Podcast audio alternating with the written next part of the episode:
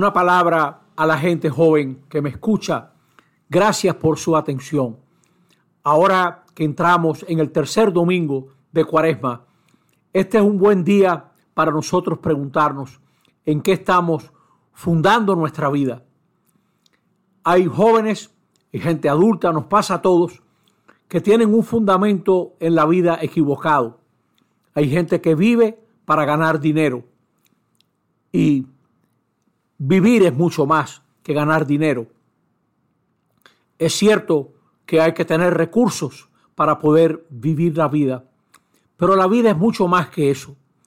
Mira a ver si no encuentras un fundamento para tu vida en este hecho. Estás aquí en la vida de manera gratuita. Hay un amor que te precede. Estás aquí por un amor que te precede. Y en el amor de tus padres hay un signo del amor de Dios creador.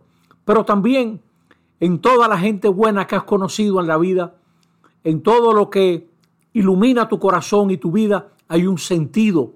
Y ese sentido viene de Dios. Es un sentido salvador que te libra de la trampa y del camino equivocado. Tu Dios es creador y salvador. Funda tu vida en el creador y en el salvador.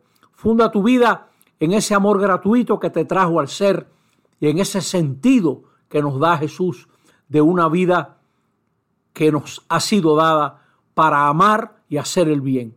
Que así sea. Amén.